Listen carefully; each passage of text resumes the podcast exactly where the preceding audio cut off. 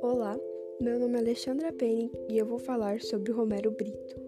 Romero Francisco da Silva Brito nasceu em 6 de outubro de 1963 em Recife.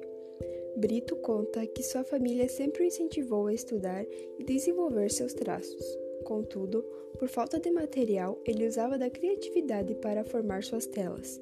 Pintava em sucatas, jornal e papelão. Desde o primeiro quadro vendido, já teria os traços que caracterizariam o seu trabalho por toda a vida.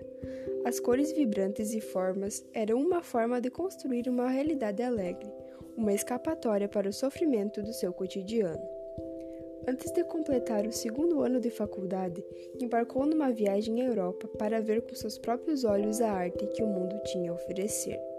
E quando voltou, decidiu que sua vocação estava mesmo na arte. Então, trancou a faculdade e seguiu numa viagem sem volta para os Estados Unidos.